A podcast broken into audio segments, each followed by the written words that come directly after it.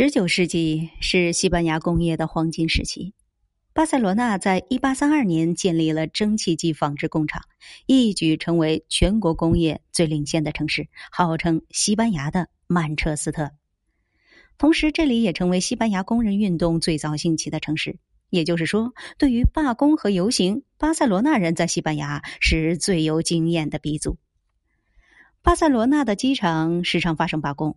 尤其可恶的使，他毫无征兆，只会在罢工前两三个星期公布。我运气好，每次飞巴塞罗那的时候都与大罢工刚巧错开，不然改航班、机场滞留是很麻烦的。至于每次地铁罢工，着实会给生活带来极大的麻烦。